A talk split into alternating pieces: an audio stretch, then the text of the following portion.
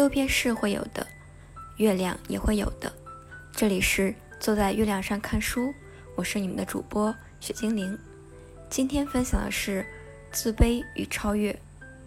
人人都生而自卑，但仍有超越自卑的勇气。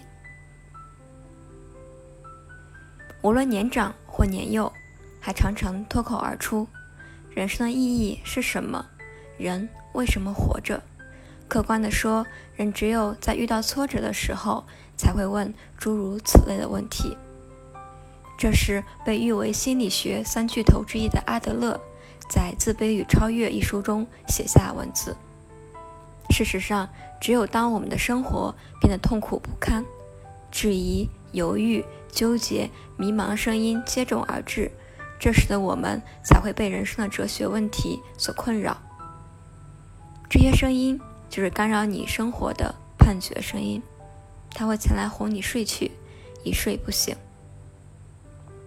究其根源，我们的人生之所以会痛苦、会不堪，往往是在于它不在你的掌控之中，总会有超出你意料之外的事情发生，让你没有办法解决，而这就是人生的不确定性，也由此产生了作者所提出的“人人都生来自卑”的心理。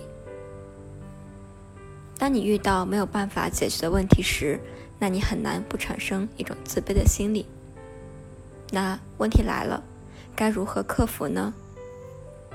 答案是找出解决事情的办法，摆脱自卑。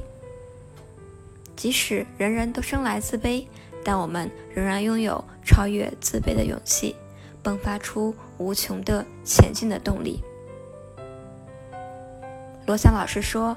人生唯一能确定的就是它的不确定性，而这个不确定会对我们的生活有两种截然不同的影响：一面是愈加坚韧，一面是自我放弃。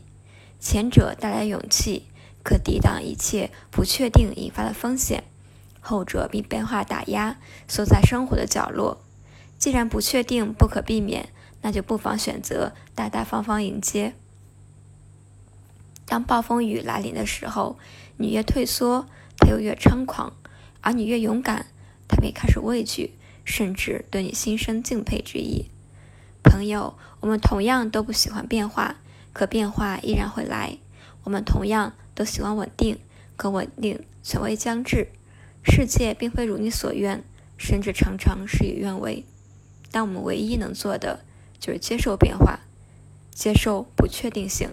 接受事与愿违，但接受的同时，去坦然面对，去大胆迎接，去敢于挑战。